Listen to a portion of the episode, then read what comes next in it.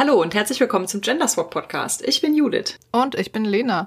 Heute ist die Zeit gekommen für Judiths großen Wikinger-Rant.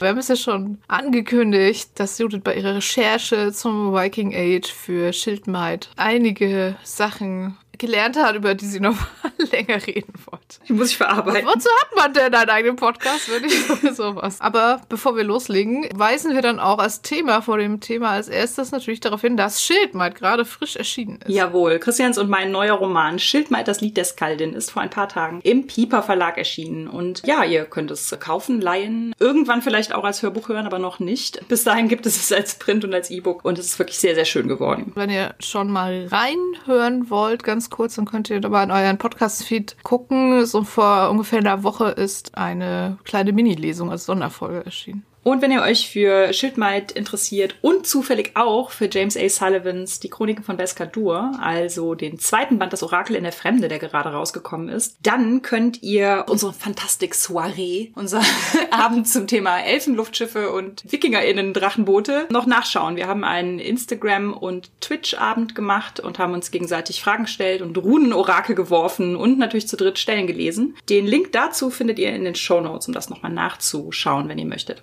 Und zum Nachlesen oder Nachspielen wollten wir nochmal darauf hinweisen, dass es im Vogt und Friends Patreon im Februar als Bonus-Content ein neues Rollenspiel-Setting von Christian gab. Ja. Nämlich Mudbastards. Genau. Das ist eine Art Ghostbusters, aber mit so Biopunk-Kanalmonstern. Ein sehr kurzes Fate-Setting, nur ein paar Seiten. Im Prinzip eine Anpassung von Fate Condensed. Und es ist so angepasst, dass man damit im Prinzip KammerjägerInnen in der Kanalisation spielt. Also wie die Ghostbusters, aber ohne diesen Geisterfaktor. Also ohne, ja, so dieses Paranormale. Es geht halt wirklich um so Monster, die in der Kanalisation sind. Darüber ist eine Megacity. Und wann immer man diese Monster bekämpft, hat man halt auch automatisch ein Problem mit der öffentlichen Meinung, weil man wieder irgendwas in die Luft gesprengt hat oder irgendwelche Abwasser irgendwo rauskommen, wo sie nicht rauskommen sollen. Und das war das erste Mal tatsächlich, dass ein Rollenspiel, das exklusiv im Patreon rausgekommen ist, so ein bisschen Leute waren echt irgendwie neugierig und es haben sich Spielrunden gefunden und sowas. Und das soll doch mal der Anlass sein, um hier auch nochmal drauf hinzuweisen. Also im Moment noch nur exklusiv auf dem Patreon. Aber da der Anklang so groß war, ich denke, wir packen das auch irgendwann demnächst mal auf Itch. Wenn ihr sowas und andere Rollenspiel-Sondersachen gerne mehr haben wollt, dann könnt ihr euch natürlich auch auf Patreon registrieren. Ja, da freuen wir uns. Irgendwann im März erscheint eine neue Anthologie der Münchner Schreiberlinge, nämlich Hicks und Draconis, in der es um alle möglichen Geschichten geht, in denen Landkarten eine Rolle spielen. Und ich habe auch eine Geschichte beigesteuert und die sehr toll ist.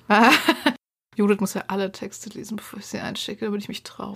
Aber lustigerweise, sie ist auch für euch interessant. Kurzer Werbeblock. Dinge in unserer Magiefolge vom letzten Jahr hat Lena da eingebaut. Also Lena redet ja irgendwann über das Konzept von so Community Magic. Das ist auch in dieser Geschichte drin. Das ist sehr toll. Das stimmt. Und außerdem spielt sie in derselben Welt wie meine Feuer-Kurzgeschichte aus der ersten Querwelten-Ausgabe. Oh, du baust ein Franchise also jetzt, auf. Ja, genau. Kurzgeschichten-Imperium einem Beitrag alle zwei Jahre. Also das sind vielleicht Gründe für euch, es kaufen zu wollen. Wenn nicht, dann könnt ihr damit ja natürlich auch einen kleinen Schreibverein unterstützen, der sich sehr viel Mühe gibt, selber Anthologien zu gestalten und auszuschreiben. Es läuft auch gerade noch die Solarpunk-Ausschreibung bis Ende März. Wenn ihr da Interesse habt, dann könnt ihr mal nach Münchner Schreiberling googeln oder in die Shownotes gucken und euch da selber beteiligen, wenn ihr möchtet. So, dann kommen wir jetzt aber endlich zum Thema. Jawohl. Judith, sag doch mal, warum überhaupt warum? habt ihr euch denn entschieden, einen Viking Age Roman zu schreiben? Hat euch das schon immer interessiert? Die konkrete Idee, einen Roman mit dem Thema Frauen im Viking Age zu schreiben, war tatsächlich diese Neubewertung von dem Grabfund. Erzähle ich vielleicht einfach später noch ein bisschen drüber, weil ganz, ganz ursprüngliche Faszination ist nämlich äh, wesentlich älter bei mir, weil wir haben ja mal so Frühmittelalter, Spätantike und Keltenzeit-Reenactment gemacht. Also das heißt, wir waren mal so ja, in so einer losen Reenactment-Gruppe, die kein besonderes zeitliches Motto hatte, sondern sich mehr so ein bisschen auch Rekonstruktion von so Waffen und Kampfdingen irgendwie auf die Fahnen geschrieben hatte. Und da waren dann halt von Antike bis Mittelalter alle möglichen Leute dabei in allen möglichen Gewandungen und sowas. Und da fand ich das Viking Age auch schon immer sehr spannend und wir waren noch mal ne, in Island, in Schweden, haben uns zahlreiche Wikinger-Dinge angeguckt, sind mit so einem Langboot über so einen See gefahren. Und aus unseren Keltenromanen haben wir zum Beispiel auch mal in einem Langboot gelesen. Das war auch irgendwie ganz witzig. Es passte nicht oh. so hundertprozentig, aus einem Keltenroman in einem Langboot zu lesen. Aber wenn man in einem Langboot lesen kann, warum sollte eben, man es nicht tun? Eben. Jetzt hätten wir auch das passende Wikingerbuch dazu. Also ich war eine lange Zeit irgendwie so antike Frühmittelalter begeistert. Dann hat das ja so ein bisschen gewechselt und es ist so Richtung frühe Neuzeit, Napoleon sowas, wo ja auch dann die 13 Gezeichneten, Scherbenland und sowas spielte. Also ich habe da einfach immer wechselnde Vorlieben. Mhm. Aber so ein bisschen ist das nach wie vor geblieben, dieses Fable fürs Frühmittelalter. Und ich finde halt auch irgendwie ganz cool, das war auch immer so ein Faktor, der mir daran immer ganz gut gefiel, sind so diese, hm, auch so diese Religionen, über die man wenig weiß. Also zum Beispiel gefiel mir auch immer so diese relativ kurze Epoche in der Spätantike, wo es mal so auf Messers Schneide stand, ob das Römische Reich wieder polytheistisch wird, mhm. nachdem es schon so mhm. Richtung Christentum abgebogen ist. Und, und es gibt dann immer so ganz viele Spekulationen. Wenn sie das geworden wären, dann wäre das Mittelalter vielleicht gar nicht hereingebrochen mit so einer Dominanz des Christentums und dann wären Erfindungen vielleicht früher getätigt worden mhm. und so. Mhm. Sowas finde ich irgendwie spannend, so Kulturen, die parallel zum Christentum noch so bestehen. Das heißt, ich fand diese ganze altnordische Sache auch immer interessant, weil es ja eine nordeuropäische Kultur ist, die lange Zeit noch so parallel zum Christentum existiert. Oder was heißt lange Zeit? Lange Zeit war es jetzt nicht. Das Christentum wanderte so graduell weiter nach Norden. Und sowas finde ich halt auch super interessant, weil wir das Mittelalter immer, also zu Recht, als so super christlich dominiert wahrnehmen, was ja auch einfach ein großer Faktor im Mittelalter war. Und wir aber dann ganz oft die anderen Kulturen so ein bisschen, also die frühmittelalterlichen polytheistischen Kulturen, die noch existierten, aber auch zum Beispiel der Islam im Mittelalter und sowas spielt immer so eine untergeordnete Rolle so in unserer Wahrnehmung. Das wie gesagt, finde ich auch immer sehr interessant. Ein weiterer Punkt, der immer wieder kommt so, finde ich, sind diese altnordischen Sagen. Mhm. Die sind mir nicht ganz so super vertraut wie die griechischen Sagen. Ich glaube, weil man die nicht so viel irgendwie in der Schule hat. Aber sie haben so genug Wiedererkennungsfeeling, um halt, ne, sie tauchen ja auch häufig in Fantasy-Romanen auf oder, was weiß ich, in der Loki-Serie oder bei Thor oder sowas. Ich finde, das hat so ein comfy Wiedererkennungsfeeling so. Also bei den griechischen Sagen hatte ich das vor kurzem ganz extrem bei Die Götter müssen sterben. So ein Gefühl von, man kann sich sich kurz so ein bisschen clever fühlen, weil man das ja kennt. Oh, das, ja, klar. Und gleichzeitig ist es so ein bisschen so, ah, ich bin nach Hause gekommen, diese Sagenwelt. Ja, wobei ich glaube, bei den nordischen Sagen kennt man sehr viel weniger an konkreten Geschichten. Ne? Man kennt eher so Figuren und. Ja, ja, das stimmt. Sowas wie, ja, Ragnarök oder Thor und Loki. Aber diese weirderen Mythen kennt man dann vielleicht auch eher nicht und die halten dann auch nicht so Einzug in die Popkultur. Eigentlich sind die, die Personen bekannter als die Vorgänge. Das stimmt. Und man hat immer so ein bisschen so, genau, Ragnarök, wie du sagst, oder bei American Gods kommt ja auch dann dieses Schiff aus Fingernägeln und Fußnägeln. Ja, äh, Nagelfahr ja. vor. Ich, glaub, ich glaube man kennt einfach alle Begriffe aus der nordischen Mythologie, wenn man irgendwie mal Metal gehört. Ja. Weil alle davon irgendein Bandname oder ein oh, ja. sind oder so. Und naja gut, also weird ist natürlich auch irgendwie Quatsch, ne? Also die griechischen Mythen sind ja echt genauso weird. Da verwandelt sich Zeus ja auch ständig in irgendein Tier, um wieder irgendeiner Frau nachzustellen ja. oder dergleichen. Aber irgendwie fand ich so diese griechischen Sagen, die sind so präsent, dass man das so völlig, ja, ja, das war dann so. Und wenn dann irgendwie kommt, Loki hat sich in ein sechsbeiniges Pferd verwandelt, also hä? Er ist die Mutter. Ah, Entschuldigung. Entschuldigung. Ich finde auch diese ganzen einzelnen Figuren und Elemente und sowas in so einen kohärenten Rahmen zu bringen, ist auch viel schwerer. Ja, Ragnarök, aber was passiert da nochmal genau und wer erhebt sich wann wie und warum wird gekämpft und Was ich auch natürlich sehr spannend finde, das war bei den Kelten auch so, sind Kulturen, die keine eigene Verschriftlichung hatten, die also mhm. wenig über sich selber aufgeschrieben haben, obwohl sie nachgewiesenerweise Schrift beherrschten, aber offensichtlich irgendwelche Gründe hatten, das nicht aufzuschreiben. Also mhm. entweder weil sie einfach halt dachten, das bleibt jetzt ewig so, dass wir uns das erzählen, oder weil mhm. sie einfach vielleicht auch dachten, das ist irgendwie mit einem Tabu belegt, das aufzuzeichnen oder so. Das weiß man natürlich heute nicht mehr, weil sie haben es ja nicht aufgeschrieben. Das ist bei den altnordischen Sagen halt auch der Fall. Die haben das nicht selbst aufgeschrieben, beziehungsweise schon, aber später. Das heißt, altnordische Sagen wurden aufgeschrieben, als das Christentum schon dominant war. Und das heißt, die wurden von Christinnen aufgeschrieben. Aber halt mit der Distanz, die dieser ganze Kultwechsel mit sich gebracht hat. Was ja auch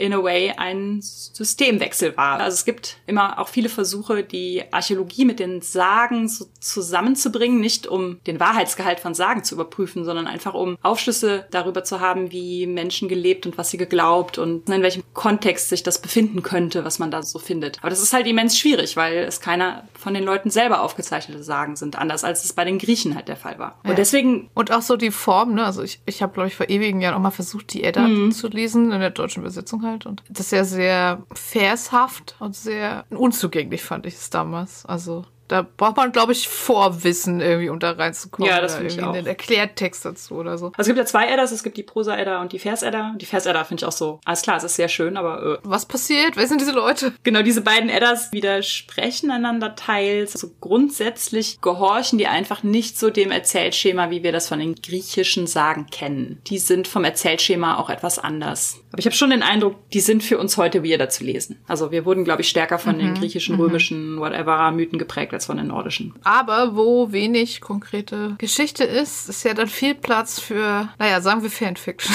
Ja, Viking Age Fanfiction. Davon gibt's ja jede Menge. Also sowas wie diese Vikings-Serie ist ja quasi auch einfach Viking Age Fanfiction. Vikings, dann gibt's ja diese ganzen, ja, mal mehr, mal weniger guten Filme. Also zum Beispiel, es gibt verschiedene Beowulf-Verfilmungen. Der 13. Krieger, Äh, witzigerweise ist eine der tiefgreifendsten Berichte über das Viking Age von einem muslimischen Gelehrten, den, glaube ich, Antonio Banderas in der 13. Krieger darstellen soll. Aber trotzdem sind die ganzen Begebenheiten in der 13. Krieger leider nicht das, was dieser Historiker überliefert hat. Das ist ein bisschen schade. Man hätte ja einfach auch dessen Bericht. Ja. Naja, war ihnen offenbar Ja. nicht spannend genug.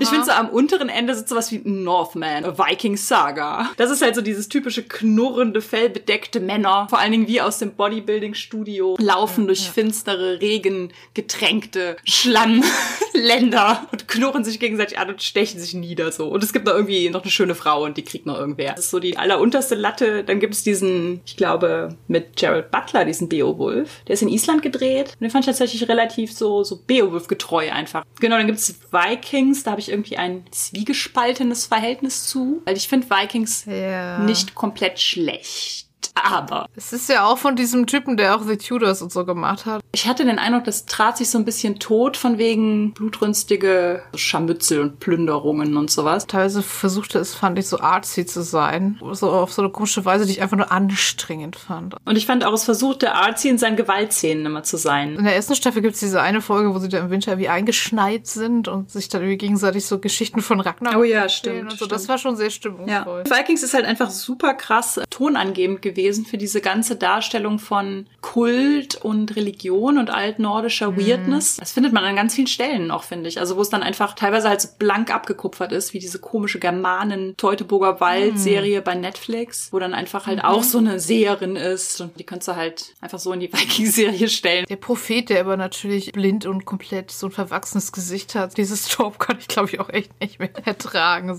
Vikings bedient halt auch viele Tropes auf eine Weise, die es irgendwie dann auch so stilbildend weitergetragen hat, aber im Guten und im Schlechten. Ich Ja. finde, Vikings löst sich auch nicht genug von diesem braune Lumpenmittelalter. Ich fand das anfangs sehr cool, dass Floki, der immer einen Lidstrich hat und sowas, also Ja, dass das halt ja, auch ja. mal gezeigt wurde oder dass die halt auch irgendwie interessante Frisuren hatten und sowas. Aber jetzt geht halt jeder davon aus, dass Leute im Viking Age diese Frisuren hatten und es ist einfach leider auch Fantasy. Also gerade dieses Lagertha-Bild von der Schildmaid, das ist halt so super vorherrschend geworden. Das hat mich bei der Recherche richtig genervt. Also ich habe viel in Büchern recherchiert. Zum Glück, weil es fast nicht möglich war, im Internet zu recherchieren, weil du hast einfach immer und überall Lagertha. Egal, was du googelst, weil einfach alle halt Lagertha lieben und dieses Bild der kämpfenden Frau, wie sie das vermittelt und sowas. Ich fand sie schon damals auch sehr cool. Ja. Es ist natürlich so das alte Trope von, diese Frau ist cool, weil sie kann so gut kämpfen wie ein Mann. Ja. Wenn ihr da nochmal nachhören wollt, haben wir ja eine ganze Folge zum Thema Trope von starken Frauen und so gemacht. Das Buch heißt ja Schildmaid, was wir geschrieben haben, weil das Schiff Skjaldmar heißt, also Schildmaid. Und weil die Frauen an Bord sich natürlich mit diesem Bild der Schildmaid auseinandersetzen. Also wollen wir das sein? Sind wir das? Ist das unsere Art und Weise, dieses Spiel mitzuspielen und sowas? Aber bei der Auseinandersetzung mit dem Bild von Schildmeiden in der Mythologie, auch mit diesen Grabfunden und sowas, fand ich es halt irgendwie auch ziemlich unvermeidlich festzustellen, dass die Schildmaid halt nicht die feministische Power Fantasy ist, für die man sie hält. Okay, das musst du jetzt ausführen. Jetzt wäre vielleicht der Zeitpunkt gekommen, zu diesem Grab überzuleiten. 2017 ist ein vor, ach, ich weiß nicht, 150 Jahren gefundenes Kriegergrab nochmal evaluiert worden, was auf der Insel Birka in Schweden halt ausgegraben wurde im 19. Jahrhundert. Das hatte ausschließlich männlich konnotierte Grabbeigaben. Gräber und Viking Age sind ja sowieso so ein Ding, ne? Man hat ja so Grabfunde in derselben Region, die komplett unterschiedlich voneinander sind, was ja sehr unüblich ist, weil Kulturen ja häufig die gleiche Grabkultur haben und sowas. Und da hast du halt sowas wie, dieser Anführer hatte Spielsteine in seinem Mund und ist damit beerdigt worden. Vielleicht hat er gerne gespielt. Und, Also ich möchte bitte keine Rollenspielwürfel in meinen Mund bekommen, wenn ich sterbe. Ist notiert.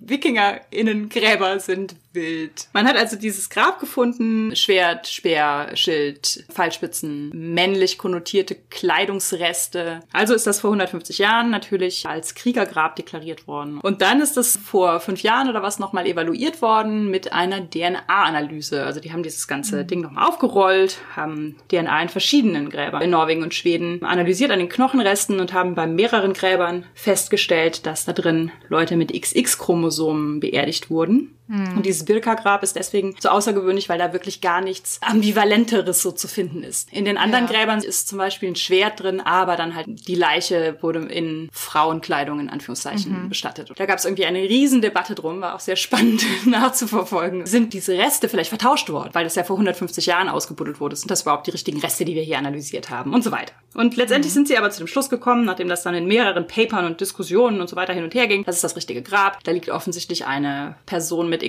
XX-Chromosomen drin, also eine Person, die mutmaßlich bei der Geburt dem Geschlecht Frau zugeordnet wurde. Und das war im Viking Age ja wie in der heutigen Zeit auch absolut der Fall. Was ich absolut valide finde, ist zu sagen, das war vielleicht gar keine Frau, das war vielleicht ein Transmann oder eine nicht-binäre Person oder so. Das kann absolut sein aber die Person wurde ziemlich garantiert bei der Geburt dem Geschlecht Frau zugeordnet. Und dann ist halt die Frage, Warum war diese Person so angezogen, also was. Und da sind halt dann alle möglichen Interpretationen irgendwie offen. The dead don't bury themselves. Es gibt auch die Leute, die immer wieder sagen, vielleicht war das die Frau vom Schmied und der wollte die mit besonders tollen Waffen bestatten. Wenn du aber einen Grab mit XY-Chromosomen findest und der hat schöne Waffen dabei, dann sagst du doch auch nicht, das war der Schmied oder das war der Sohn vom Schmied. Sondern da sagst du doch meistens, ach so, scheint ein Anführer gewesen zu sein. Aha. Aber bei einer Frau ist es dann auf einmal die Frau vom Schmied und der wollte dir ein schönes Schwert mit ins Grab legen. Das kommt immer darauf an, ob es zum Bild passt. Das war so ein bisschen bisschen der Ausgangspunkt, wo wir gesagt haben, okay, das ist mhm. spannend. Wir wollen darüber mehr rausfinden. Wir wollen aber nicht den Roman schreiben, wie ist diese Person in dieses Grab gekommen. Also das heißt, Schildmeid mhm. ist nicht das Buch, das damit aufhört, dass dieses Begräbnis stattfindet und dann, was weiß ich, die Hauptfigur da bestattet wird. Aber wir haben uns halt gefragt, wie waren denn die Frauenrollen im Viking Age? Es gibt super viel Forschung dazu, aber im Vergleich zu der Forschung, die es über Viking Age Männer gibt, ja. hat die Forschung zu Viking Age Frauen erst so in den 80er, 90ern überhaupt angefangen. Also da gibt es eine berühmte Frau, die lustigerweise auch Judith heißt, Judith Jesch, die zum ersten ersten Mal groß angelegt zu Frauen im Viking Age geforscht hat. Dann gibt's ja immer so den Gedanken, dass weil wir heute aus einer binär geordneten Zeit auf diese Zeit gucken, dass wir die vielleicht zu sehr unseren Maßstäben zuordnen. Was ja zum ja. Beispiel bei dem Grab auch absolut passiert ist. Ne? Leute haben es aufgemacht, gesehen, aha, folgende Funde, also Typ. Und dann haben sie nachher gesehen, ah, eine XX-Chromosom und dann war aber auch ja das mediale Echo. Es war doch eine Kriegerin. Das mediale Echo war dann nämlich so ein bisschen, wir haben das Viking Age komplett falsch verstanden. Das war doch feministisches Wunderland. Frauen konnten gleichberechtigt sein und Frauen haben gekämpft gekämpft neben den Männern, hat vielleicht ganze Trupps gegeben von Frauen, die gekämpft haben. Und das kann man halt ganz klar sagen, this is not the case. Ich finde auch, wenn man an dem Punkt angekommen ist, ist man so ein bisschen so, ach schade. We can't have nice things. Die Schildmeiden in großer Zahl. Die halt in der Schlachtreihe stehen und halt genauso kompetent im Abschlachten, Umbringen und Versklaven sind wie die Männer. Dabei ist das doch so eine tolle feministische Vision. Das ist dann wie diese ganzen 70er Jahre Sci-Fi Matriarchatsvorstellung, ne? So. Ich finde auch, dass es da im Moment super viel auch so sehr differenzierte Forschung zu gibt und finde das auch super spannend. Also wo Geschlecht zum Beispiel auch als soziales Konstrukt begriffen wird. Ich finde gerade mhm. in der Archäologie unter den HistorikerInnen tut sich da super viel. Ich meine, ist ja auch klar, ne, dass die simplere Variante dann in den Artikeln auftaucht, die wir dann so zu dem Thema in der Timeline haben. Es ist ja auch, also in meiner Timeline auch immer mal wieder kritisiert worden, dass dieses Birka-Grab, dass es jetzt immer heißt, das war eine beerdigte Frau. Und da ist halt die Forschung schon auch so, dass die sagt, vielleicht war es aber auch ein Transmann oder eine nicht-binäre Person. Also es wird ja immer so gesagt, das sind so Themen, die sind nur für diese Gender-Studies-Leute interessant und für diese Twitter-Feministinnen. Mhm. Nee, mhm. das sind tatsächlich Sachen, die werden durchaus mitgedacht. Das ist auch richtig so. Grundsätzlich ist es so, dass im Viking Age, dass wir so davon ausgehen müssen, dass eine sehr starke Trennung bei der Geburt vorgenommen wurde. Wenn du ein Penis auf die Welt kamst, dann warst du erstmal privilegierter. Nicht in allen Bereichen, weil es natürlich auch, und das finde ich ist auch super wichtig, dass die Forschung das heute ebenfalls mitdenkt, weil das Ganze natürlich intersektional funktioniert. Und das heißt, wenn du als Mann von niedrigem Stand zur Welt kommst, dann bist du nicht so privilegiert wie eine Frau von höherem Stand und all sowas. Ne? Mhm. Ne? Also das hat natürlich ja. mehr Facetten als im Viking Age waren die Frauen alle unterdrückt und weiß ich nicht, im verschlossenen Webhaus und da durfte dann kein Mann rein und die Männer sind alle auf Plünderfahrt gegangen. Man muss sagen können, okay, es gab diese super strikten Genderrollen, die die Leute auch in dieser Zeit hatten, die natürlich von unserem heutigen Verständnis davon auch abweichen. Und trotzdem gibt es Nuancen zwischen die bösen Männer haben die armen Frauen Frauen unterdrückt. Dieses ganze Lagatha, Schildmaid und jetzt sind wir in Anführungszeichen ja doch emanzipiert gewesen im Viking Age. Das feiern wir jetzt total. Am Anfang, als der Roman noch gerade erst angemeldet wurde vom Verlag in den Verzeichnissen, wenn ich dann ja. Schildmaid mal so neugierigerweise so nach dem Motto, oh, ist das Cover schon da und sowas bei Amazon eingegeben habe, wurde das noch nicht super hoch angezeigt. Und dann kam immer ganz viel so T-Shirts. Erzähl doch mal, was. also da sind dann halt so diese beispielhaftes T-Shirt. Diese Runen übersäten Thors Hammer T-Shirts vom starken Wikinger. Das gibt's dann auch nur in der Männergröße und dann steht da was weiß ich irgendwie drauf. Ich bin ein Nordmann und das ist meine Schildmaid. Wo dann offensichtlich sich die Frau das Schildmaid-T-Shirt kaufen sollte, wo dann halt drauf stand, ich bin eine das Schildmaid und das hier ist mein Nordmann. Da stecken halt auch wieder so richtig ätzende, ah. der nordeuropäische Mann und seine Schildmaid Männer-Frauen-Bilder drin, die ich einfach nicht cool finde. Was ich damit sagen will, ist, ich glaube, es gibt eine Kultkontinuität toxischer Männlichkeit in Europa. Das würde ich jetzt ohne jede Recherche dazu unterschreiben. Ja. Auswüchse davon sind halt auch sowas. Also selbst wenn das Schildmeidbild jetzt das der emanzipierten Frau ist, hat sie trotzdem den Nordmann, zu dem sie gehört. Genau, der sie besitzt. Und, äh, und ja. beschützt, wie auch immer. Dazu gehört dieses Natürlichkeitsbild und das geht schon Hand in Hand mit so einem Bild vom nordeuropäischen Menschen, so blond, blauäugig und weiß und mhm. groß und gesund und able-bodied und kräftig und all das hasse ich einfach. Thanks, I hate ja. it. Also ich glaube, die Wikinger sind ja auch sehr vereinnahmend. Gerade so diese Vermischung von so Wikinger und Germanenkult und Natur und man, mu man muss sich abhärten. Und da ist man dann ja irgendwie ganz schnell bei diesen rechtsesoterischen Naturschwurbelleuten. Ja. Auch das war ich halt wirklich positiv davon überrascht, dass halt HistorikerInnen auch schrieben, wenn wir das Viking Age heute anders interpretieren oder mit einem neuen Blick darauf gucken, ist es trotzdem wichtig zu sehen, wie wurde da 150, 200 Jahre lang drauf geguckt. Zur Historie gehört auch diese jüngere Geschichte. Also wie hat dieses Konzept mhm. Wikinger bis in unsere Zeit irgendwie sich fortgetragen und was ist daraus geworden und was machen wir heute daraus? Da finde ich es halt super wichtig zu sehen, dass Runen und sowas halt einfach absolut vereinnahmt worden sind. Ja. Das ist ja wieder bei Anarchie Deko der Bogen hat sich geschlagen. Das ist ja nichts, was 1933 da war und dann vorher halt ja. nicht. Ne? Das ist ja was, was sich seit der Romantik aufgebaut hat, Aha. weil die Romantik schon so dieses, das deutsche Natürlichkeits Romantik, Märchen, Historien-Ideal irgendwie hat. Was ist die Natur ja. unserer Kultur? Also A, Natur, B, natürlich früher war alles besser. Also das ist ja das andere, ne? Auch dieses Rückwärtsgewandte und äh, Verklärung von Vergangenheit. Man hat sich irgendwie so auf dieses Mythische zurückbesonnen. Das ging halt super gut Hand in Hand mit diesem ganzen Völkischen. Und irgendwann waren sie halt einfach full-blown Nazis. So ist es halt. Die Nazis haben das halt super gerne mitgenommen. Die ganze Wikinger-Interpretation, wie sie bis dahin war, spielte denen halt super in die Hände. Man kann heute nicht sagen, okay, wir machen einen Cut und interpretieren das alles mal neu und lassen das alles, wir vergessen das jetzt alles.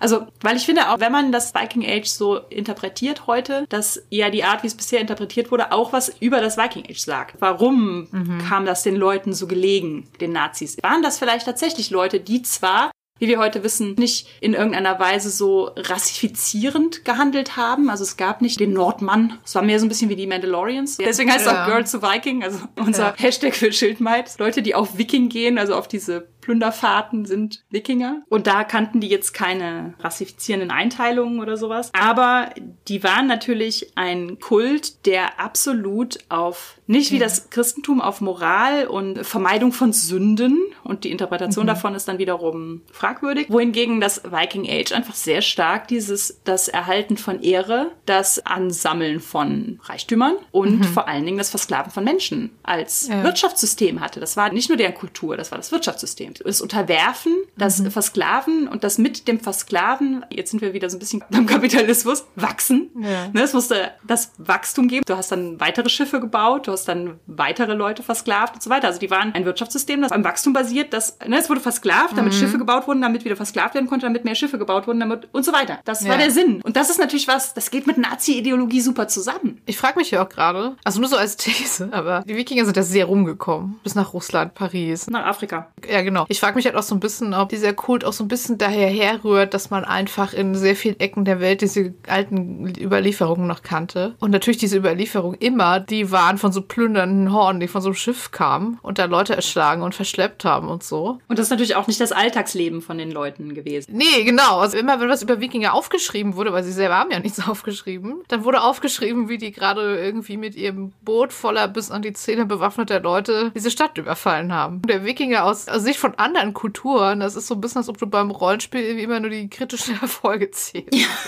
Quasi. Das ist auch der Grund, weshalb so spät erst an Frauen geforscht wurde, denke ich mal. Ne? Also an der, der Rolle von Aha. Frauen im Viking Age. Also jetzt werden wir annehmen, dass die Person mit den Doppel-X-Chromosomen in dem Grab eine Frau war und als Frau, als Schildmaid mit auf irgendwelche Plünderzüge gegangen sind. Dann können wir aber auch festhalten, dass es eine absolute Ausnahme war. Und dass die meisten Frauen sehr jung verheiratet wurden, sehr jung wahrscheinlich schwanger geworden sind und dann auch keine Möglichkeiten mehr hatten zu irgendeiner Form von Ausbildung. Also weder an den Waffen noch. Also natürlich, es wird handwerklich, Frauen haben viel auch halt gewebt, was auch super wichtig war für die Industrie, weil so ein Segel von so einem Schiff so aufwendig ist zu weben, wie das ganze Schiff zu bauen. Das heißt, die hatten natürlich Anteil an dieser ganzen Handels- und Plünderkultur auch und sowas. Aber die wenigsten von denen werden ja tatsächlich an Bord von so einem Schiff gewesen sein. Deswegen sind die natürlich auch nicht im Fokus der Forschung lange gewesen. Ne? Alles, was ich jetzt zum Männer- und Frauenbild im Viking Viking Age sage, betrifft natürlich nur eine Art Idealbild, wie wir jetzt heute halt dieses Kernfamilienidealbild haben, was nur auf irgendwie sieben Prozent der Leute zutrifft oder so, habe ich mal gelesen. Was aber halt trotzdem das ist, was wir immer so transportieren. Dieses Kernfamiliending war sowieso auch ein bisschen anders im Viking Age. Die haben ja in größeren so Hofgemeinschaften zusammen gewohnt, wo es dann halt meistens die Familie gab, der das Ganze gehörte, der Patriarch und seine Frau und seine mhm. Kinder. Und dann waren da aber halt noch Anverwandte dabei und dann waren da natürlich niedriger gestellte Leute dabei, die wir dann halt auch nicht so mitdenken, wenn wir über das Viking Age Männerbild vor allen Dingen sprechen, weil dann haben wir diese mhm. Anführer-Dudes mit ihren Kriegern. Wir haben halt nicht die ganzen, weiß ich nicht, Feldarbeiter und Holzarbeiter und Handwerker und Schafzüchter und so weiter und so fort. Deswegen glaube ich, also sowohl das Männerbild hatte natürlich Varianz, aber auch das Frauenbild hatte natürlich Varianz. Aber grundsätzlich eng gesteckte Grenzen. Wobei ich glaube, dass je enger du die Grenzen steckst, desto mehr gibt es halt auch Leute, die aus diesen Grenzen raus wollen und ausbrechen wollen. Mhm. Und deswegen halte ich es für sehr gut möglich, dass diese Gräber, in denen Schwerter gefunden wurden, mit Personen mit XX-Chromosomen, dass das natürlich Leute waren, die aus ihrem bei der Geburt zugewiesenen Rollenbild sich dagegen gewehrt haben. Wo immer du solche Grenzen setzt, gibt es halt Leute, die sagen, wow, das passt für mich so gar nicht. Und da kommt Schildmord ins Spiel. Da kommt Schildmord ins Spiel. Dieser XX-Chromosomenfund war so ein bisschen der Ausgangspunkt und dann sagte Christian, ich hätte voll Bock, so einen Reiseroman zu schreiben, so ein Odyssee-Parallele, aber mit lauter Frauen auf so einem Wikingerschiff. Und dann haben wir das mal ja. so zwei Jahre marinieren lassen, den Gedanken. dann haben wir es irgendwann halt mal Pieper vorgeschlagen und die meinten, okay, geil. Das ist ein historischer Fantasy-Roman. Das heißt, das ist ein Fantasy-Roman in diesem Fall, der in unserer Geschichte spielt, aber am unkonkreten Punkt unserer Geschichte. Es hat halt unsere Geografie, unsere Nordsee-Atlantik-Ecke. Gleichzeitig ist es aber Midgard. Und es gibt noch weitere acht Welten aber wir haben halt versucht, das Viking Age, wie es sich uns aus unseren Recherchen darstellt, abzubilden. Also das heißt, es ist gleichzeitig hoffentlich historisch halbwegs akkurat. Wir haben es versucht. Wenn man jetzt eine Jahreszahl ranpacken würde, wann würde es dann ungefähr spielen? Es ist vor dem norwegischen Königstum gesetzt. Da gab es ja lauter Haralds. Also es gibt so Seekönige, das ist eher so ein Titel. Und ja. es gibt noch keine richtige Verstädterung, beziehungsweise das setzte sowieso in Skandinavien ist super spät ein. Also so dieses Konzept von Stadt. Und es ist vor der Landnahme Islands. Meeresgottheiten beherrschen die Meere und Riesen und Trolle leben am Rande der Menschenwelt und sowas. Was bei Schildbein halt ganz wichtig war, war so dieser Gedanke, wenn Grenzen eng gesteckt sind und wir nehmen da durchaus auch unsere eigenen Grenzen irgendwie mit und transportieren die als Bild dahin, weil wir wollen ja keine Geschichte schreiben über Frauen im Viking Age, also natürlich auch. Aber wir wollen das nicht für diese Frauen schreiben, mhm. ja, weil die sind ja tot. Das heißt, wir schreiben das ja für uns heute und mhm. es ist ein Buch, das sich darum dreht, wie Grenzen funktionieren und wie Menschen versuchen, sich über Grenzen hinwegzusetzen. Das Setting ist das Viking Age und es ist auch der Versuch, das so historisch wie möglich darzustellen, aber die Aussagekraft ist natürlich für uns. Da wir ein Rollenspiel-Podcast sind, war eine so eine Leitlinie, die wir dabei hatten. Ich habe sie diese Folge noch nicht erwähnt. Every Alders, Belonging outside Belonging. Weil wenn es darum geht, es gibt gesellschaftliche Grenzen und wir müssen herausfinden, wie wir außerhalb davon leben wollen, dann ist das für mich so das Schlagwort irgendwie. Belonging outside Belonging. Mhm. Das hat was mit mir gemacht, als ich das das erste Mal gehört habe. Das ja, hat mein Leben ja. verändert. Ja, wollen wir einen Rollenspiel-Podcast? Wollen wir einen kurzen Schlenker über Wikinger-Zeitalter im Rollenspiel Adaptionen machen? Ja, lustigerweise das erste erste deutschsprachige Rollenspiel ever heißt ja Midgard. Hat aber gar nicht so viel mit Wikingern, glaube ich, zu tun. Wir haben es beide nicht gespielt. Nee, also ich weiß natürlich, dass es gibt und dass es da auch immer noch eine große Fangemeinde gibt, aber ich habe es auch noch nie gespielt. Ich habe mich jetzt auch mal so ein bisschen darin umgeguckt und fand, das war eher so ich will es jetzt gar nicht abwertend sagen, aber ich äh, nenne es jetzt mal so das klassische Fentelalter. Auch DSA ist ja klassisches Fentelalter und auch da gibt's ja Wikinger, das heißt, das widerspricht sich ja nicht immer. DSA, was wir ja, glaube ich, auch so vom Setting her beide mit am besten kennen, im Gegensatz zu Midgard, was wir gar nicht kennen, hat ja auch die Wikinger, also die Torwaler. Und auch schon ja sehr lange. Wie finden wir denn die Torwaler als Wikinger-Adaption? Also die haben ja schon einige wichtige Änderungen, also zumindest die aventurischen Torwaler. Mhm. Es gibt ja nur aventurische Torwaler, aber es gibt ja noch in äh, Myra nur die Jaldinger, von denen sie abstammen. Ich mochte ja immer die Torwaller. Ich habe ja mit Christian zusammen das Abenteuer Friedlos geschrieben. Das ist ein Torwaller-Abenteuer. Ja, da muss man Torwaller mögen. Genau. Wir sollten eine Zeit lang auch die Torwall-Regionalspielhilfe schreiben, Stimmt. aber die hat sich dann irgendwie 27 Jahre verzögert und irgendwann hatten wir keine Lust mehr. Also gut, DSA ist ja generell fast in jeder Region eine Gleichberechtigung von Männern und Frauen. Über alles andere hat man ja damals noch nicht nachgedacht. den 80ern. Das ist halt das eine. Und das andere ist bei den Torwalern ja auch, dass sie keine Sklavenhaltergesellschaft sind. Sie haben ja so ein bisschen so einen Ruf als so eine irgendwie geschönte, große, aber eigentlich wohlmeinende, manchmal so ein bisschen eher so knuddelbärige Wikinger-Version. Ich glaube, fürs Spiel ist das total positiv, dass das im Gegensatz zum Beispiel zu den AlanfanerInnen, dass die, wenn sie plündern, keine Sklaven nehmen. Soweit ich weiß, gab es den Torwaler TM als so Archetypen schon sehr früh. Mhm. Damals gab es nicht den Unterschied irgendwie Herkunft und Beruf, sondern es gab einfach diese Klasse. Der Krieger, der Dieb, der Torwaler. Dann wollte man natürlich auch irgendwas nehmen, was Leute auch gerne spielen wollen und natürlich auch so ein bisschen dieses, der sympathische Nordmann, der halt gerne Bier trinkt und sehr freiheitsliebend ist und nicht so richtig versteht, dass man sich am Hof verbeugen muss und so. Die haben halt dieses krasse Wikinger-Klischeebild auch, also da können wir auch gleich nochmal was, glaube ich, zu sagen.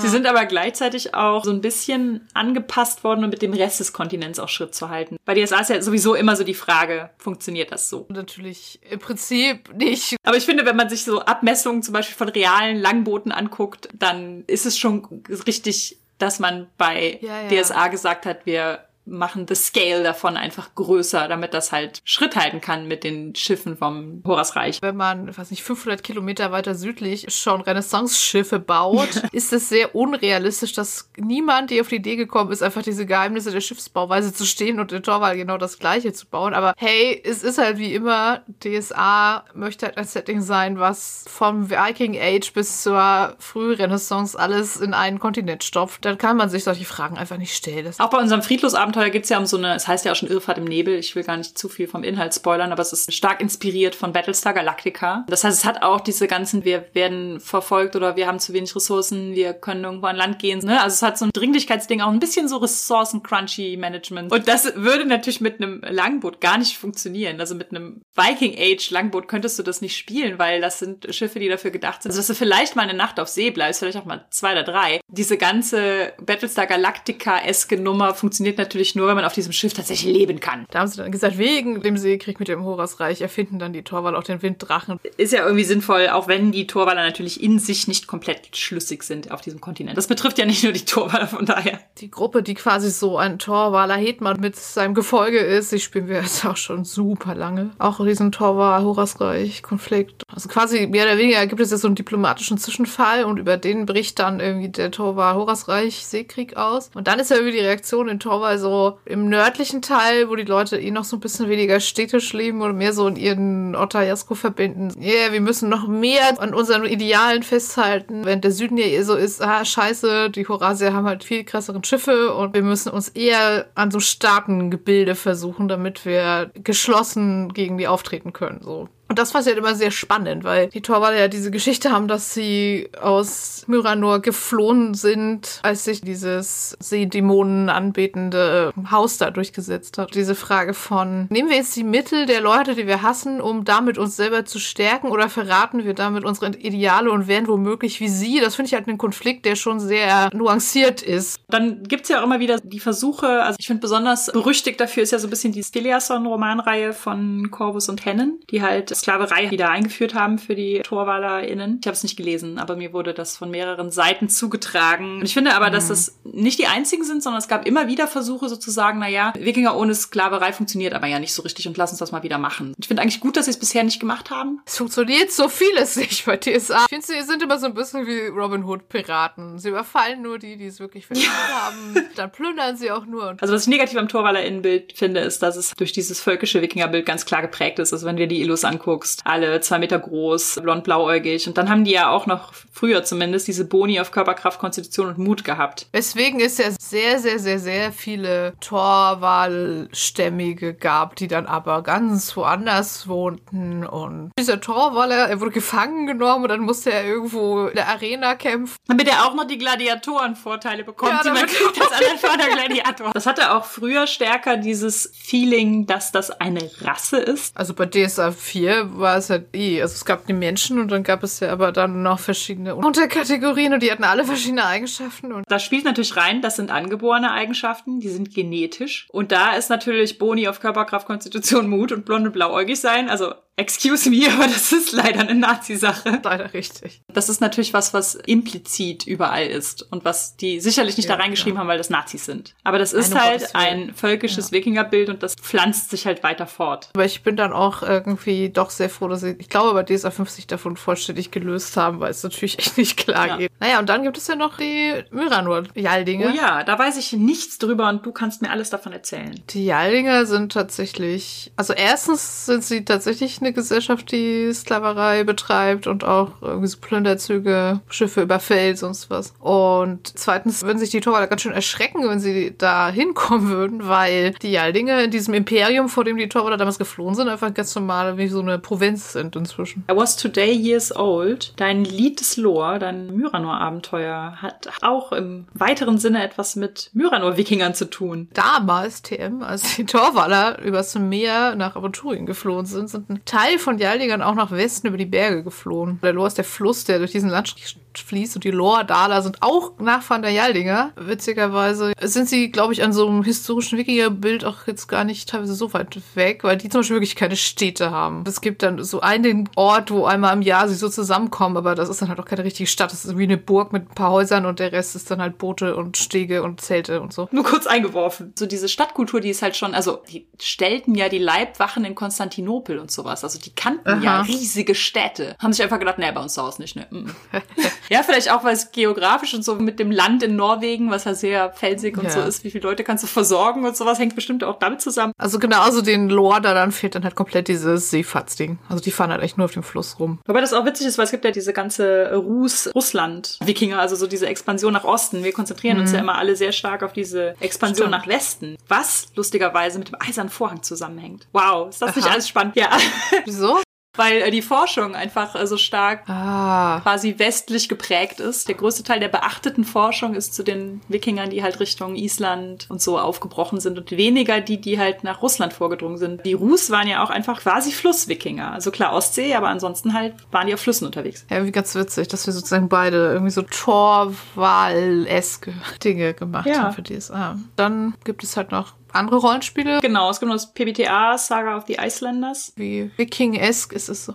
Die Isländer Sagas sind ja auch nochmal eine andere Sache als die altnordischen Mythen. Das sind ja zwei verschiedene Erzähltraditionen. Ne? Die Mythen sind mhm. ja einfach so, und in der Vorzeit, da gab es folgende mhm. Asen und Wanen, die haben Dinge getan und Tor im Brautkleid. Diese Isländer Sagas sind aber ja im Prinzip sowas wie erste europäische Familienromane über Familien, die vermutlich auch irgendwie vielleicht existiert haben und die in Island halt gesiedelt haben. Und dann ist das deren Familie Familiengeschichte, ein bisschen drapiert mit ein paar Untoten ein bisschen Orakel, schlechtes Todesomen und sowas. Es sind Fantasy-Elemente oh drin. Wrinkles am Untote on top. Und das fand ich, bildete Saga of the Icelanders schon gut ab. Also das ist im Prinzip eine isländische Sippschaft. Mhm. Da eskalieren Dinge. Also das, was bei diesen Isländer-Sagas halt auch ist. Ich habe eine so eine echt gute deutsche Sammlung davon, wo aber nur relativ wenige drin sind, aber die dann so sehr cool mit so Holzschnitten illustrieren. Also das heißt, der Mordbrand von Örnulf Stalur und andere Isländer-Sagas. Und da sind halt irgendwie so, ich weiß nicht, so acht oder so drin. Es gibt gibt ja einfach unfassbar viele. Und da ist halt der Titel schon Programm. Also ich finde, es gibt so oft um halt diese Mordbrandfäden, Nachbarschaftskriege, ne,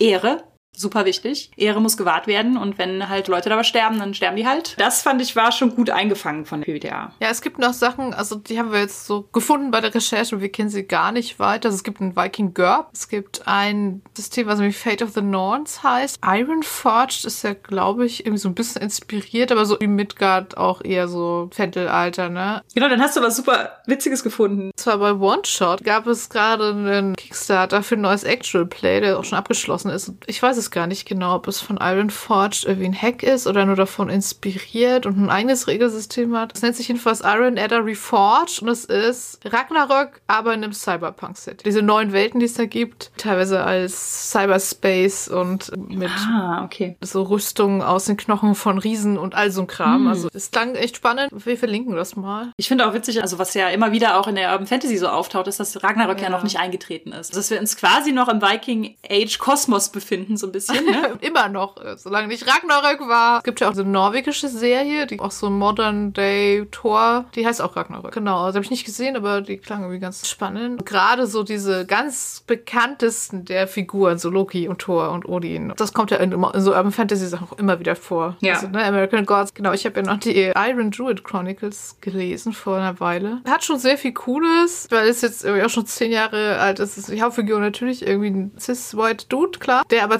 zumindest fand ich jetzt nicht so übertrieben toxisch maskulin oder so ist. Und der ist auch ein irischer Druide. Es gibt einen ganzen Band, in dem diese Hauptfigur, der schuldet einem Bekannten von ihm, der ich glaube ein Vampir ist oder so, einen großen Gefallen. Sein Gefallen, den er haben will, ist, wir müssen Thor töten. Weil Thor ist schuld, dass ich ein Vampir bin. und das hat dann natürlich irgendwie Folgen und dann fängt Ragnarök irgendwie an zu passieren. Da kamen dann noch mal ein paar Sachen vor, die nicht so ständig überall vorkommen. Diese etwas unbekannteren von diesen neuen Welten, also zum Beispiel dieses Svartalfheim oder so. Da musste ich jetzt gerade an, ich glaube, den neuesten Teil, ich kenne mich nicht so super aus, von dieser God of War-Reihe. Also diese God of War-Figur halt, diese Hauptfigur, die ja auch einfach so ein super krasser, muskulöser Dude ist. Der ist ja, glaube ich, sonst in so in klassischer Antike unterwegs und tötet da irgendwelche Götter, I guess. Und in Okay. diesem neuesten Teil ist er aber halt auch in diesem ganzen neuen Welten, nordischen Kontext unterwegs. Und ich glaube, dass dessen Taten nämlich auch darauf hinauslaufen, dass die Ragnarök einleiten. Nordische Mythen als Teil von Urban Fantasy, ich könnte mir zum Beispiel auch vorstellen, auch im Rollenspielkontext, äh, gerade bei Mythen, das schreit ja auch immer City of Mist. Was ich noch sehr lustig fand bei dieser Iron Druid Chronicles Geschichte ist, dass sie ja dann Thor, glaube ich, tatsächlich tötet. Und im nächsten Band kommt dann raus, naja, aber es gibt immer noch die Comicbuchversion. Das ist ein eigener Mythos inzwischen. Das wäre aber auch typisches City of Mist Ding. Und das stimmt ja auch, das sind ja eigentlich auch komplett verschiedene Figuren. Ja, der Comic-Tour existiert lustigerweise auch. Also existiert nicht, aber die Marvel-Verfilmungen und sowas existieren auch im Magnus Chase-Universum. Genau, Magnus Chase gehört zum großen Rick Riordan, der ja Percy Jackson und die Götter des Olymp und sowas gemacht hat, Verse. Und bei Percy Jackson ist ja Percy Jacksons Freundin Annabeth Chase, hat halt einen Cousin, der in Boston wohnt, Magnus Chase. Also Annabeth ist die Tochter von Athene und Magnus erweist sich dann als der Sohn von Freyr dem Naturheilkunde und Fruchtbarkeitsgott. Also ich habe mehrere Sachen von Rick Riordan gelesen. Ich finde die immer sehr witzig und gleichzeitig sehr, sehr Fetch-Questy. Das und das ist fort. Okay, wir holen es zurück. Oder oft auch so fünf Fetch-Quests äh, in einem Regenmantel verknüpft irgendwie. Magus Chase finde ich halt besonders gelungen, weil man merkt halt bei Percy Jackson noch sehr stark, das ist halt so sehr white, heteronormativ und sowas. Und ich finde, dass Magnus Chase das halt sehr schön auflöst und da auch mal so die Frage stellt, was ist eigentlich, wenn eine Muslima eine Walküre ist und auf nordische Götter trifft. So ein bisschen wie bei City of Mist, ne? Es ist halt so, sie akzeptiert, dass es so eine Layer unserer Wirklichkeit gibt, in der halt diese sehr verkorksten, gottgenannten Gestalten rumlaufen, aber es ist halt für sie nicht göttlich. Das finde ich ja zum Beispiel sehr cool dargestellt, also dass diese Frage auch mal gestellt wird. Und was ich da halt auch wirklich zu schätzen wusste, ist, dass er der Einzige ist, der dieses arge Konzept eingebaut hat. Also ich bin tatsächlich über die Magnus Chase-Reihe überhaupt erst darauf gekommen, dass es existiert und dann bin ich in dieses unfassbar tiefe Rabbit Hole gefallen. Nimm uns mit in dein Rabbit Hole. Das ist mir danach in meiner äh, Viking Age Recherche halt sehr viel begegnet und ich wundere mich sehr. Nein, ich, wund ich wundere mich einerseits und ich wundere mich einerseits nicht, dass das ansonsten nicht aufgenommen und rezipiert wird, weil es passt nicht so ganz in unser Wikinger-Bild. Und deswegen ist es, glaube ich, in Vikings und Valhalla, Assassin's Creed und so nicht drin. Aber ich sollte vielleicht mal erklären, was es ist. Dieses Team aus Halbgöttinnen beim Magnus Chase erhält äh, Zuwachs und zwar durch Alex Fierro und Alex Fierro ist eine genderfluide Person, Person, die mal Junge und mal Mädchen ist und die großartigerweise auch das Love Interest wird in dieser Buchreihe. Was ich ganz cool fand, weil ähnlich wie bei den Iron Druid Chronicles sind halt die Hauptpersonen von Rick Riordan meistens so weiße männliche cis-hetero-Dudes. Und das ist auch bei Magnus Chase der Fall, außer dass er dann halt nicht mehr hetero ist. Also wenn man mit einer genderfluiden Person zusammen ist, war es das halt mit dem hetero-Dasein. Diese Person wird halt damit angekündigt, dass das ein Arger ist. Und das ist ein Begriff, der vielschichtige Bedeutung hat. Eine davon ist sowas wie unmännlich, verweiblicht, verweichlicht, feige. Wenn man einen Mann als Arger bezeichnet, bedeutet das, dass das einer ist, der Frauenkleidung trägt, der beim Sex der passive Partner ist, der halt irgendwie feige ist oder nicht kämpfen kann oder sich auf Magie im Kampf verlässt oder generell sich auf Magie verlässt. Magie gleich unmännlich. Ja, genau. Irgendeine Form von Genderqueerness oder kritischer Männlichkeit ist auch arge. Ich habe ja eben schon gesagt, dass der Kontext, in dem sich auch Männer bewegen durften, sehr, sehr eng gesteckt war und das wird befestigt von diesem diesem Arger-Wort. Also alles, was nicht Toxic Masculinity ist. Ja, so ein bisschen schon. Also ich meine, man kann natürlich sagen, ja, wir stülpen da heute unsere eigenen Konzepte drüber und so, aber es ist schon irgendwie auch sehr klar in der historischen Forschung, dass es halt diesen krassen Ehrbegriff gab. Gerade der Männlichkeitsbegriff einfach sehr einschränkend war so. Der Ergi-Begriff oder Arger-Begriff lässt sich aber auch auf Frauen anwenden. Aber da, also das Problem bei Frauen ist ja nicht, dass die jetzt irgendwie Sex mit einer anderen Frau haben könnten. Das ist ja egal. Also es gibt tatsächlich keinen einzigen Hinweis auf lesbische Frauen, bisexuelle Frauen. Ja, natürlich nicht. Der Paragraph in Deutschland, der homosexuellen Sex verboten hat, bezog sich auch nur auf Männer. Das ist halt so dieses typische. Auch das gibt's auch. Naja. Die Frau wird ja auch nicht schwanger davon. Deswegen wurde das nicht als Bedrohung empfunden. Man muss sich ja klar machen, das habe ich ja eben schon gesagt, es waren häufig sehr junge Frauen. Die wurden verheiratet. Ja, es gab die Möglichkeit, sich scheiden zu lassen für Frauen, die besser gestellt waren auf jeden Fall. Diese kirchliche Moral war halt nicht da. Das heißt, es war nicht vorausgesetzt, dass du den Partner fürs Leben und dann für immer und sowas. Das nicht, aber es ist halt auch nicht so einfach, dass du mal so sagen kannst, das reicht mir jetzt. Das heißt, es gab auch so bestimmte Voraussetzungen wie eine Verletzung des Marks. Also das heißt, da musste dir der Mann schon den Knochen gebrochen haben. Wenn du dich hast scheiden lassen, warst du danach auch wieder der Besitz deines Vaters oder deiner Brüder. Das heißt, es gab sehr wenig Möglichkeiten zu sagen, ich bin jetzt on my own. Mhm. Independent Woman. Es gab Independent Women, also da gibt's auch zum Beispiel eine Isländer-Saga, wo tatsächlich eine Frau ein Schiff baut, wie das ja auch am Anfang von Schildmatt der Fall ist, also im Verborgenen ein Schiff bauen lässt. In diesem Kontext ist aber natürlich, ob die Frau jetzt mit einer anderen Frau Sex hat, ist einfach wirklich egal. Also das ist keine Bedrohung. Du musst halt trotzdem deinem Mann sexuell zur Verfügung stehen und dessen Kinder kriegen. Und ob mhm. du dann parallel halt noch mit irgendwie deiner besten Freundin ins Bett gehst oder der Markt oder so, wirklich interessiert ja keinen. Also wie du gerade schon sagtest, lesbische Sexualität, who cares, ne? So. Ist nicht strafrechtlich relevant. Wenn man dann nicht ein Kind von einem anderen Mann bekommt, dann ist ja nicht so schlimm. Also es gab Gesetze dagegen, nicht Sex mit dem anderen Geschlecht zu haben. Also das Aha. nannte man tatsächlich Fußflugi bei Männern. Und das heißt, darf ich das jetzt jetzt sagen oder ist das in unserer iTunes Altersbeschränkung?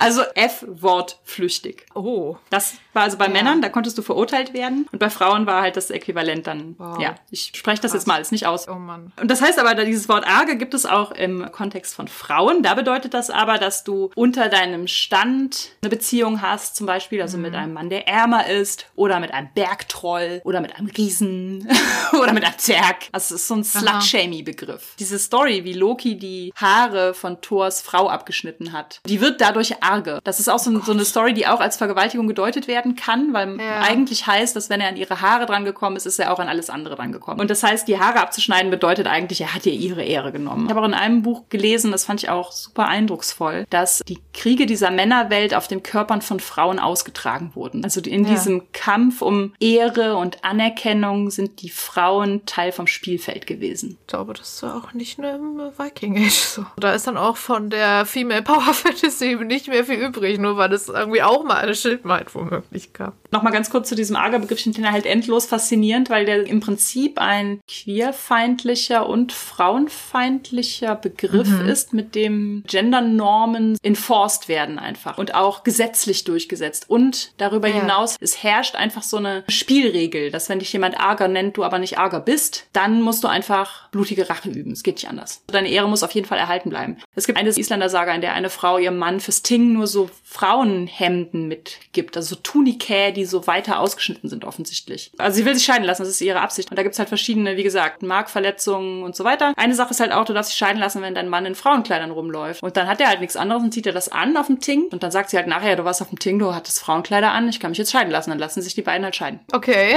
So wird halt dieser Ager-Begriff verwendet, um so ganz strikte Gendernormen, das Fundament und so den Zaun und sowas dafür zu bilden. Und gleichzeitig ist es aber so ein sehr ambivalenter Begriff, weil zum Beispiel Odin ja von Freya die Runen bekommen hat. Und Runen sind halt Magie und Magie ist grundsätzlich weiblich konnotiert. Aber Odin wollte halt nur mal Runen, weil Allvater muss alles haben. Und dann gibt's ja halt diese Geschichte, dass er sein Auge dafür gegeben hat. Das heißt, das ist im Prinzip so das Workaround, um Odin Runen haben zu lassen. Guck mal, jetzt ganz männlich sich so ein Körperteil rausgeschnitten. Dann geht es. Es ist einerseits ein queer- und frauenfeindlicher Begriff und andererseits bietet der aber ja Raum für Empowerment. Also in dem Moment, in dem du halt Ja. die Runen dir eroberst und dadurch zwar arger wirst, aber auch im Prinzip so einen Schritt Richtung Belonging outside Belonging unternimmst. Das war für manche Leute halt einfacher möglich. Also bei Männern ist es halt, je tiefer du im Stand bist, desto weniger arg ist es für dich, arger zu werden. Das heißt, das ist auch eine Klassenfrage tatsächlich. Das ist halt das Ding, dass man halt auch sehen muss, dass es da viele verschiedene Machtachsen gab. Und das jetzt nur zu sagen, wir haben jetzt die starken Schildmeiden, wenn wir uns so damit auseinandersetzen, was für eine Art von empowernder Geschichte wollen wir denn erzählen, finde ich, muss man diese Klassenmachtachse auf jeden Fall mitdenken, die halt natürlich auch stark mit Geschlecht verknüpft ist, die aber auch ihre eigene Machtachse halt nochmal irgendwie bildet. Und ich finde halt, man muss dieses Enforcement von dieser Queerfeindlichkeitssache irgendwie mitdenken. Und das verstehe ich nicht ganz, warum das bei Magnus Chase bisher das einzige ist, wo mir das begegnet ist. Ja, und in diesem Rabbit Hole, da bin ich ganz tief drin. Wenn es so abwertende Begriffe gibt und halt sogar Gesetze dagegen, dann muss es ja einen Grund haben, ne? Ja, ja, genau. Du verbietest ja nicht Diebstahl, wenn keiner was klaut. Und das ist, glaube ich, der Grund, warum es nicht auftaucht, was wir eben schon angesprochen haben, dieses völkisch geprägte Wikingerbild, da passt das halt nicht zu. Diese Gesetze von wegen, wenn man dann irgendwie nicht mit dem anderen Geschlecht den Beischlaf ausüben will, da gab es in Deutschland doch auch was. Das habe ich mal irgendwann in der Ausbildung gelernt. Es gibt so einen Paragraphen, auf den man auch klagen kann, theoretisch, zur Herstellung der ehelichen Gemeinschaft. Da gibt es verschiedene Aspekte und Teile davon sind auch heute noch irgendwie wichtig. Also zum Beispiel, dass jetzt halt nicht eine Ehepartei der anderen verweigern kann, die gemeinsame Wohnung mit zu benutzen oder so, wenn man noch verheiratet ist und so, noch nicht getrennt offiziell. Aber früher war das tatsächlich auch der Beischlaf mit gemeint. Ja, krass. Also es wurde dann irgendwann mal ergänzt darum, dass dieser Paragraph Grenzen hat, wenn es sozusagen die Unversehrtheit der anderen Person verletzen würde. Aber es gibt tatsächlich noch aus dem Jahr 1966, da wurde ja noch bei der Scheidung geguckt, wer Schuld hat. Und da hat 1966 der Bundesgerichtshof dann doch schon noch erkannt, dass ein engagierter ehelicher Beischlaf zu den Pflichten der Ehefrau gehört oder des Ehemanns. Kultkontinuität, Patriarchat. Genau. Also Ja. es ist irgendwie einerseits natürlich absolut a thing zu sagen, wir haben heute die Patriarchatsbrille auf und sehen auf alle Kulturen in this way, ja. Und ich finde auch, das ist was, worüber wir auf jeden Fall nachdenken müssen und was wir reflektieren müssen und sowas. Und trotzdem weisen aber halt alle archäologischen Funde darauf hin, dass das Viking Age auch Patriarchatssprache spricht. Wir müssen halt offen dafür sein, dass Geschlechterkonzepte nicht natürlicherweise da sind. Ja, also das heißt, Geschlechterkonzepte im Viking Age können sich von Geschlechterkonzepten heute unterscheiden, was damals als weiblich und männlich wahrgenommen wurde. Ob die Menschen des Viking Age auch sprachliche Konzepte hatten für nicht-binäre Geschlechter oder für Transmenschen oder sowas. Das lässt sich halt heute nicht mehr sagen. Und das ist was, was ich auch ihnen nach wie vor auf jeden Fall zugestehen möchte, ja. Und das ist kein Widerspruch zu, es war ein krasses Patriarchat. Ja. Ein queerfeindliches, frauenfeindliches und auch toxisch maskulines und somit halt auch für Männer schädliches Patriarchat. Mache ich lieber Belonging outside Belonging. Genau. Auf dem Schiff mit 20 Frauen. Was ForscherInnen halt auch nicht machen, ist zu sagen, das galt damals für jede einzelne Person. Und das ist so eine Vereinfachung, die viele Leute in ihrer Rezeption dieser Zeit super gerne machen wollen. Dieses, aber es war halt damals so und das galt für alle immer. Das ist ja heute schon so, dass nicht alles für alle immer gilt. ne? Das war ja. zu jeder Zeit so, dass nicht alles für alle immer galt. Trotzdem ist es sowas wie, wenn jetzt Waffen in einem Frauengrab gefunden wird, dann heißt es dann so, ja, Empowerment, Emanzipation. Das Frauenbild im Viking Age war ganz anders, als wir dachten. Ja, vielleicht haben wir einfach auch nicht die allgemeingültige, es war damals so Antwort auf alle zwischenmenschlichen und geschlechtlichen Ja. Bezüge, die diese Menschen dieser Zeit zueinander hatten. Würdest du denn sagen, dass Agre ein Begriff ist, den man gut reclaimen kann? Ja, Ager als Queerness-Slur ist jetzt meine neue Obsession und ähm, dadurch, dass damit ja Grenzen markiert werden, liegt dieses Belonging, Outside Belonging Arge so total inne. Ich liebe den Begriff total eigentlich. Also lieb hasse ihn, wie immer. Ich finde aber, der lässt sich halt total gut reclaimen. Und das ist auch was, was wir in Schildmeid sehr stark versucht haben. Also, dass das vorkommt und die Grenzen, die das setzt, dass die vorkommen, aber dass es nicht auf eine Weise vorkommt, in der die Charaktere damit nur klein gehalten oder nur queerfeindlich mhm. niedergemacht werden. Und ja, es wird auch arger Goodies zu Schildmeid geben. Ich denke auch über ein Tattoo nach. das Schildmeid-Ding ist halt auch, also Schildmeiden gibt es vor allen Dingen in den Mythen und nicht in den Isländer-Sagas. Also das heißt, das war so ein mythisches mhm. Ding und man kann so ein bisschen davon ausgehen, dass es halt auch ja tatsächlich so eine Art Power Fantasy auch damals schon war, ne? Also dass sich auch mhm. Leute damit vielleicht ein bisschen getröstet haben oder das irgendwie auch einfach cool fanden oder sowas. Und ganz oft ist es aber so, dass das ist ganz viel so dieses, und deine Unabhängigkeit, die wird am Ende dann doch noch irgendwie bestraft. Oder sie sieht es dann irgendwann selber ein, die Independent Woman, sucht sich dann so einen starken Nordmann und macht mit dem so ein paar Babys und beschließt dann ihr Leben dann doch wieder als gesellschaftlich verträgliche Ehefrau. Schildmeiden sind offensichtlich auch irgendwie eine Form von Fantasy, die gleichzeitig auch gesagt hat hier, Schildmeiden oder Frauen mit Waffen wie die Walküren sind halt entweder mythologisch tot oder weißt du sowas halt. Du kannst das nicht werden. Es gibt diese Geschichten, die darfst du erzählen, die darfst du rezipieren. Aber das ist nicht dein Weg. Also das ist eigentlich so, das Frauenbild ist, du musst ja Handarbeiten machen und Kinder kriegen und dein Mann versorgen. Und das ist irgendwie nichts wert. Und da gibt es irgendwie so ferne Mythen von so Schildmeinen, aber das ist nichts, was eine lebende Frau hier erreichen kann. So, ja, danke. Was ist das? Es gab einen Podcast zu Viking Age, wo der, der Podcast-Mensch, das war auch so ein White Dude halt, der hat interessante Leute interviewt. Und der hat dann auch immer so gesagt, ja, aber eigentlich, ich weiß gar nicht, warum Frauen auf dieses Schildmeidbild überhaupt so stehen. Selbst wenn wir jetzt davon ausgehen, dass Frauen doch nicht gekämpft haben, die haben doch andere wichtige Dinge gemacht, die halt die Segel gewebt und waren halt irgendwie auch äh, für diese ganzen Kehrarbeitssachen zuständig. Das ist doch auch was, was wir mal mehr wertschätzen könnten. Da habe ich tatsächlich mal so einen HörerInnen-Brief geschrieben und habe gesagt, das wurde aber ja nicht wertgeschätzt. Und das wird auch heute nicht wertgeschätzt. Deswegen ist nee. es natürlich total verständlich, dass Leute sagen, Schild meiden, ole. Weil das genau. andere, die Kehrarbeit, das absolut Unsichtbare, Weben vom Segel, dieses absolute historische Unsichtbarsein und dass erst in den 90er Jahren an Frauen geforscht wurde, es ist doch klar, dass wir heute sagen, boah, Schildmeiden, da geht ja mein Herz auf. Das ist wie Amazonen. Wow, ich stehe auf diese kriegerischen Frauen. Also so sehr ich denke, wir müssen dieses, warum ist eine Frau erst was wert, wenn sie kriegerisch ist, so sehr wir das reflektieren müssen, so sehr ist es doch auch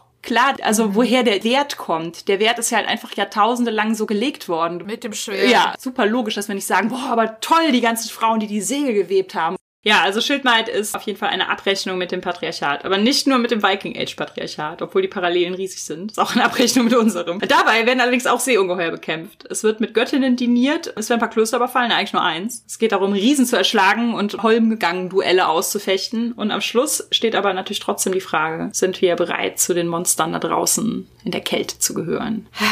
Ja, ich kann gar nicht warten, es zu lesen. Und ich hoffe, ihr auch nicht nach dieser Folge. Um, um die literarische Umsetzung, die Hassliebe, die wir gerade aufbereitet haben, zu lesen. Als Medienthema hast du noch einen Tipp für die Zuhörenden. Zwei Bücher, die, glaube ich, beide aus dem letzten Jahr sind, wenn ich es richtig in Erinnerung habe, also brandneu. Das eine ist von einem Archäologen, der im Moment in Uppsala lehrt, glaube ich, also in Schweden. Das andere ist von einer isländischen Historikerin. Ich finde das beides sehr interessante Schlaglichter so aus zwei Richtungen, also die archäologische und die historische Sicht oder die literaturhistorische Sicht. Das eine ist Neil Price, The Children of Ash and Elm, A History of the Vikings. Das war dir, Lena, auch schon aufgefallen, richtig? Das war mal auf einer Wunschliste. Ich habe darauf geguckt. Auf jeden Fall war die oberste Bewertung über Amazon irgendwas von wegen, da geht es überhaupt voll nicht um Wikinger, da geht es nur so um so Frauenteam und Gender, voll das Scheißbuch, ein Stern. Und dann habe ich gesagt, okay, ich möchte es unbedingt lesen.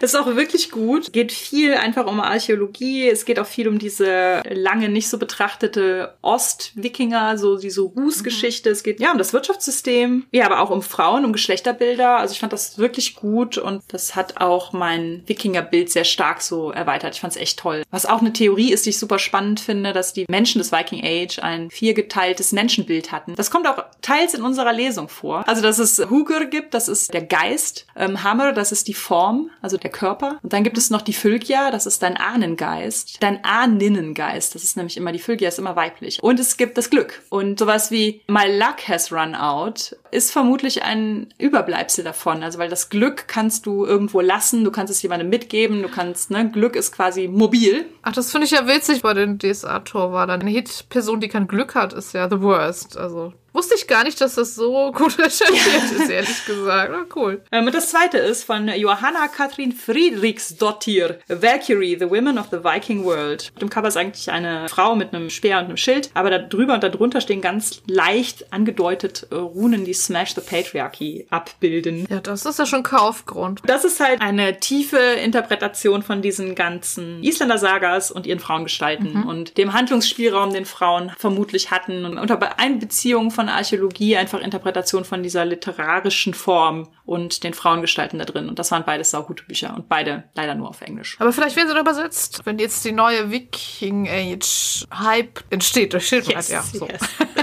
Vielen Dank für die Tipps und den Rant. Also, erstens, kauft alle Schildwald und lest es und rezensiert es. Zweitens, das war's jetzt. Das war unsere 44. Folge, mein großer Wikinger-Rant. Feedback zur Folge lesen wir gerne auf Twitter unter genderswapped, auf Instagram unter genderswappedpodcast, per Mail an feedback at genderswapped-podcast.de oder als Kommentar auf unserer Website www.genderswapped-podcast.de. Wenn ihr unseren Podcast mögt, dann erzählt doch euren FreundInnen davon. Gebt uns eine positive Bewertung auf iTunes oder ihr spendiert uns einen Kaffee oder schwarzen Tee. Den Coffee-Link findet ihr unter der Folge. Ihr könnt unseren Podcast und andere tolle Projekte von Judith und Christian Vogt auf Patreon unterstützen. Und für aktuelle Infos über Neuerscheinungen, Termine und mehr könnt ihr unseren Newsletter abonnieren. Und diese Links findet ihr ebenfalls in den Shownotes. Wir hören uns im April, sagen danke fürs Zuhören und bis zum nächsten Mal. Dankeschön. Tschüss.